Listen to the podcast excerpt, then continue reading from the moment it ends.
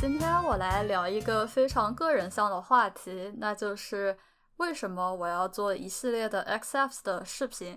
首先，我觉得我得先讲一讲我自己对这一些视频的期待，就是说要求吧。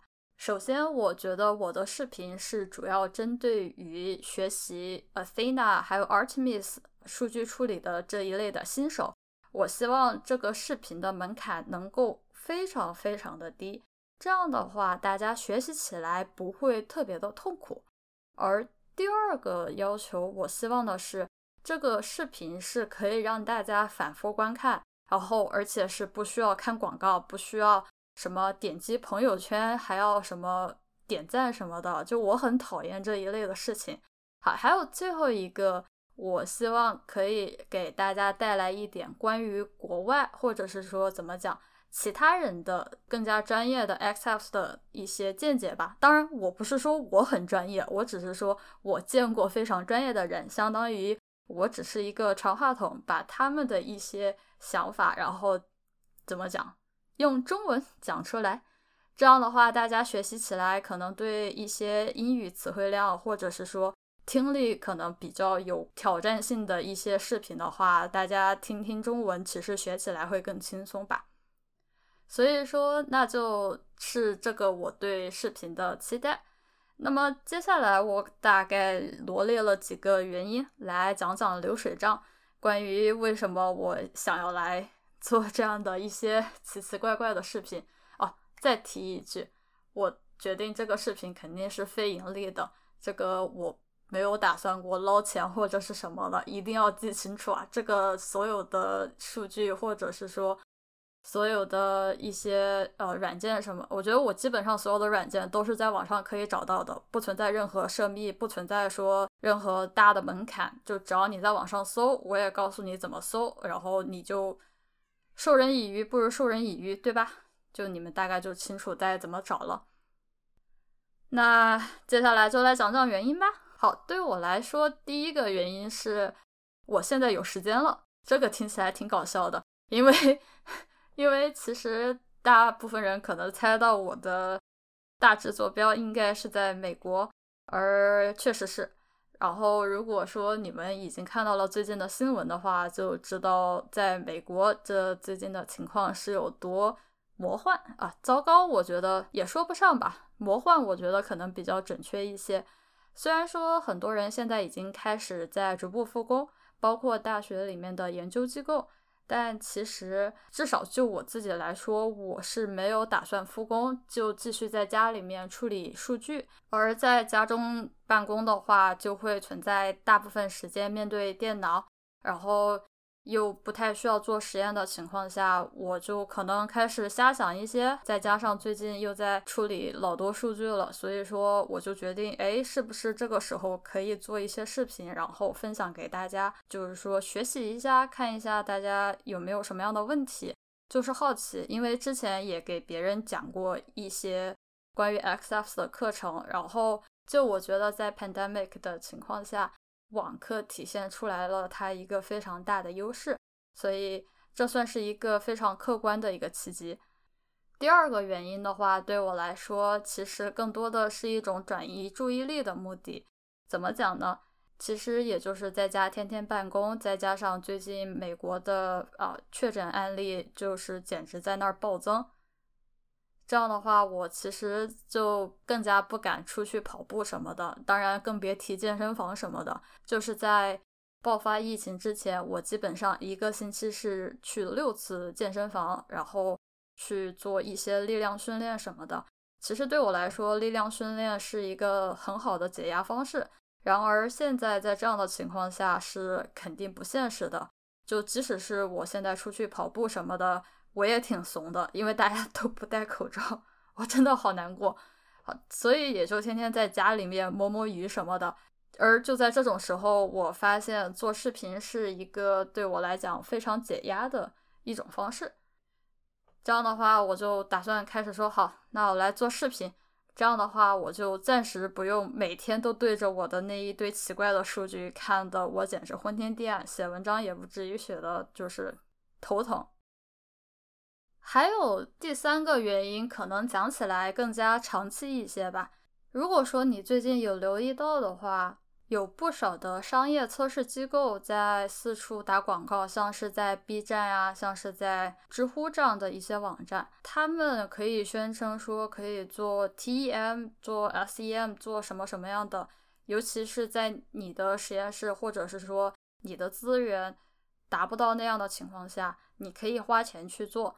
其实这样我觉得没有任何的问题，这个我觉得其实是件好事，因为当装备像 TEM 这种都是几百万美元，或者是 X，我记得 XPS 是一百万美元起起跳的这样的一个价格情况下，然后你又想发一篇好文章，我觉得你花钱去做这样的测试无可厚非。美国也有很多这样的商业测试机构，但是值得让我注意的一个问题是我发现有好多测试机构说他们可以做同步辐射的实验。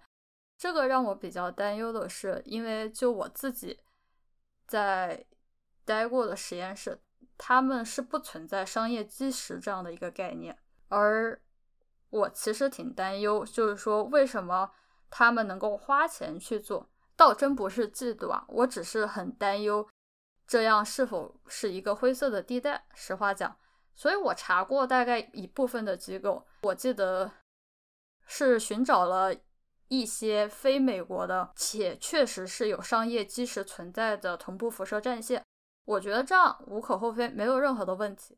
但是我曾经是看到过有测试机构说，宣称是在我经常去的那一个同步辐射实验室里面是可以做同步辐射测试的，而我很确信是没有的。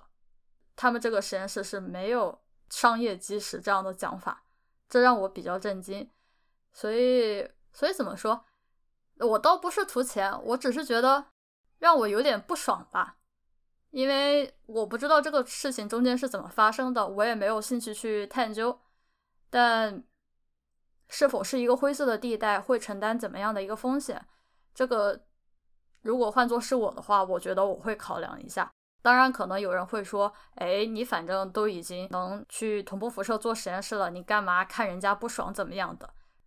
当然，大家要这么想，我我觉得我没有任何的问题，你就当我看人眼馋。只是我觉得这个是否是在一个灰色地带，还是一个完全合法且就是合理的一个交易？我指的是这个测试公司和同步辐射机构这之间。也许你们可能知道的是，同步辐射实验室是一个耗资巨大的设施。简单来讲，就是说他全部拿的都是纳税人的钱来做的，不管是在中国、在美国，还是在欧洲，还是在哪，你用这些同步辐射，其实一定意义上你是在享受纳税人给你的福利。那么让我每分一句，就是你这样做，或者说你如果是变成了一个商用基石，那么这个东西是否是值得推销的呢？啊，其实我并不确定。当然，这个更多的是废话。呃，其实我觉得让我更震惊的，不好意思，让我讲了太多的废话啊。好多商业机构就是说，哎，就我们会搞一个免费的讲座，讲这个数据处理，讲这个数据介绍，讲讲 XFS 的介绍。对我来说，这些商业测试机构促使我有更大的动机去做这一系列的视频，是因为他们。最近这几个月搞了好多所谓免费的，呃，什么公开课呀什么的。然而他们需要你去什么朋友圈要点赞，收集点赞，我记得是还要十八个，我记得震撼了我，真是我我非常讨厌这种朋友圈集赞的行为。不是说我不愿意跟别人集赞，我只是觉得很讨厌。而且，请允许我就再次每分一句，那就是。知识是没有国界的，知识也不 charge 钱的。当然，他们是商业机构，所以说他们要搞一点这种宣传，可以理解。但是我也不需要宣传什么，我只想安静的分享这个技术。你们爱杠就杠，跟我没有关系。所以我怎么讲好，就是光脚的不怕穿鞋的。所以 我也觉得，哎，那无所谓啊，就就哦。当然，当然还有个让我很恼人的事。如果说你想去回看这些视频的话，你必须得去什么微信小程序，或者是说你必须得去哪个旮旯角那儿，然后要经历千山万水，你才能看到那个视频。等到你下一次看视频的时候，你要花好大的力气才能去看到，或者是说它就静静的躺在了你的百度网盘里面。而 B 站这个东西的话，我希望我自己可以尽可能做到一定程度上勤快一点的更新，然后希望多跟大家互动，而不是在一个封闭的微信群或者是在一个封闭的微信小程序里面跟大家分享这些知识，因为这些知识都是在网上的，我可能只是一个传话的一个人，真的就我不希望把这个东西锁在一个小盒子里面，然后说，哎，快看这个东西老牛逼了。你们都不允许学，或者说你们要学门槛老高了。其实光数据处理这一部分来讲，真的非常的简单。对我而言，这个技术真正难在的是如何拿到非常好的原始数据。这个比你们处理数据要难太多。说真的，处理数据这一块，在我看来真的不算什么东西，很很很不不是不是不屑，而是说真的太太简单了。因为因为说到底，无非就是傅立叶变换什么的，没有什么难度。然后你再怼一个方程塞进去，搞定 model，很简单，真的很简单，不要想的就觉得很难。我觉得很多人觉得这个技术很难的原因是，有些人把这个门槛拉的特别的高，然后显示出一种自己很牛逼的样子。我我很讨厌，我实话讲，我非常讨厌。但我能理解他们是更多的是出于一个商业机构的宣传考虑，这个个人的一个想法当然是完全不一样的，所以我也。不在意说他们是怎么想，我们也不冲突，自己发自己的视频，是吧？呃，还有，我觉得来说第四个原因就是练习啊。首先，我其实可以告诉大家的是，在我小波转换的那个视频，我差不多花了三个小时才想起来我是如何把那些数据从软件里面抠出来，再放到 Origin 里面做图的。大概在一八年的时候，其实我自己就已经搞懂了，而且就做的蛮溜的。但是我中间太懒了，我就只用那个 MATLAB，然后来看那些图是怎么样的，但从来没有把数据给抠出来。结果有一天，老板跟我说：“哎，你要把那个数据给我抠出来，我要画一个好看的图的时候，我真是头大。”所以说。就当是给自己的一个备忘录，这样的话就知道，哎，当我真真的自己会忘记的时候，我就可以去看我的视频。记忆力太差了啊！第二个点就是口头表达能力，在我发视频之前，我真的没有意识到我的语气词、我的口头禅有那么多，这个让我非常的。头大，我就觉得我简直啰里吧嗦的啊！当然，录这个 podcast 也是非常啰里吧嗦的。哎，希望自己能够锻炼一下自己吧。啊，当然，最后一点还有什么呢？是软件。就这一次做视频，还有做 podcast，了解到了很多很好玩的技巧，不管是怎么使用视频软件啊，不管是怎么调试麦克风啊，还有怎么去处理音频这一系列。虽然你看到我的视频很多都还是直出。